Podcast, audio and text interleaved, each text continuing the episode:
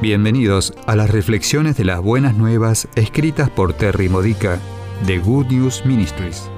Te ayudamos a edificar tu fe para la vida diaria usando las escrituras de la Misa Católica. Visita gnm-es.org. Viernes de la segunda semana de Adviento. El tema de hoy es probando la sabiduría de nuestra fe.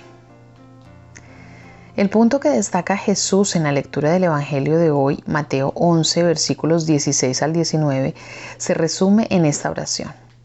La sabiduría de Dios se justifica a sí misma por sus obras. Mientras tratamos de dar a luz a Jesús en el mundo de hoy, sirviendo como evangelizadores y compartiendo a Jesús con los demás, frecuentemente necesitamos reivindicación. Hay un montón de gente a la que no le agradamos o que rechazan nuestro juicio porque malinterpretan la fe que tenemos. Sin embargo, si pusieran atención y nos observaran con sagacidad, verían la prueba de que somos sabios al tener esta fe.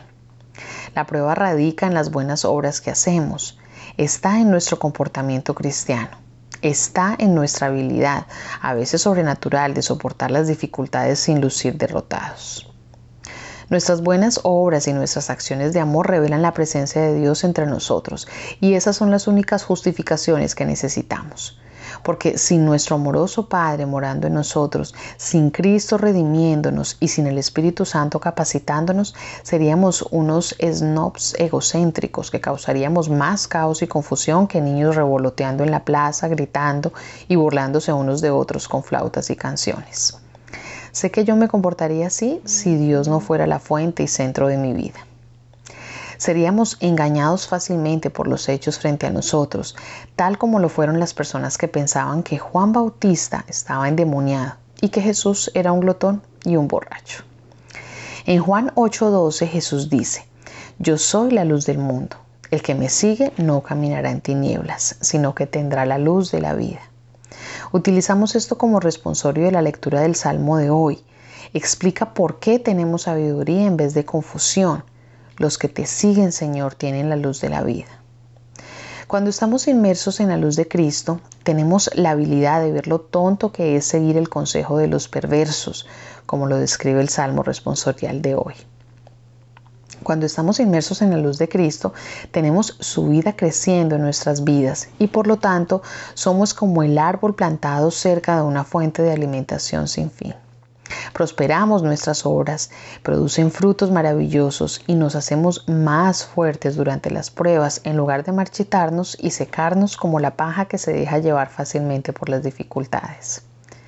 Una fe así es la mejor prueba en el mundo de que Dios es real y que Jesús es nuestro verdadero Salvador. La próxima vez que seas malinterpretado y te sientas tentado a defender tu fe y a explicar tus motivos, mantén tu boca cerrada y deja que tus obras piadosas hablen por ti.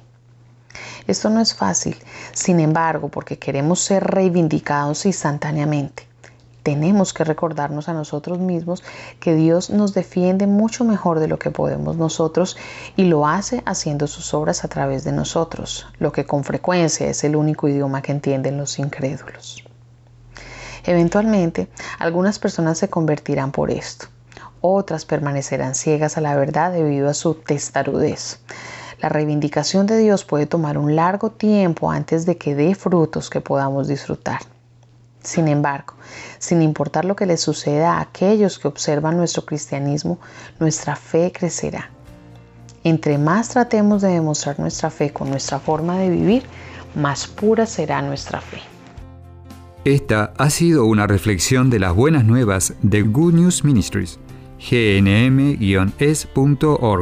Si quieres conocer nuestro ministerio, visita hoy nuestra web Encontrarás reflexiones para recibir por correo o mensaje de texto, retiros en línea, recursos de oración y mucho más para ayudarte a conocer el amor del Padre, para acercarte más a Cristo y ser lleno del Espíritu Santo. Visita hoy gnm-es.org.